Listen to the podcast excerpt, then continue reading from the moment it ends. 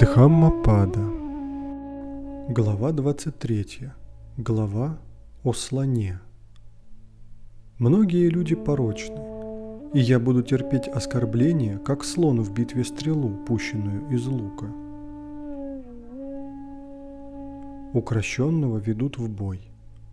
Царь поднимается на укращенного.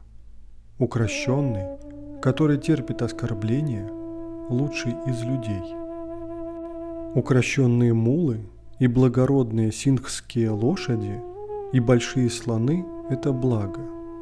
Но лучше этого тот, кто смирил себя. Ибо с этими животными не достичь недоступной страны, куда придет человек, смиривший себя самоограничением и упражнением. Слона по имени Дханапалака трудно сдержать когда у него из висков выделяется едкая жидкость. Связанный, он не ест ни куска.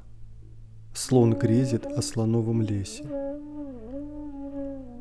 Если кто лентяй, обжора и Соня, если кто лежа вертится, как большой боров, накормленный зерном, тот глупый рождается снова и снова. Этот ум бродил прежде, блуждая, как ему хочется, как ему нравится и как ему угодно. Теперь я его полностью сдержу, как погонщик взбесившегося слона.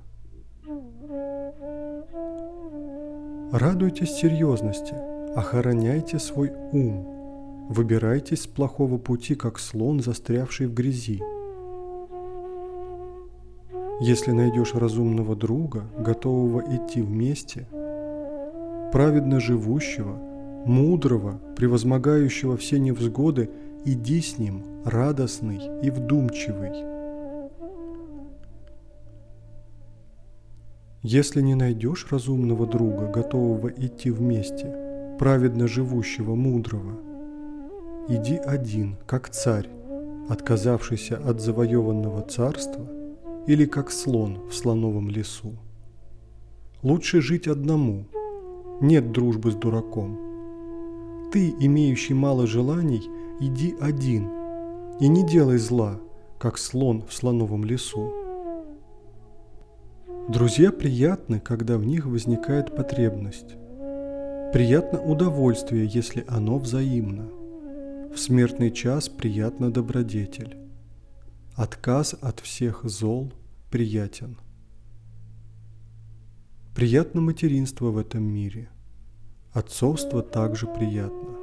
Приятно отшельничество в этом мире. Также приятно брахманство. Добродетель приятно вплоть до старости. Приятно стойкая вера. Приятно достижение мудрости. Приятно воздержание от зла.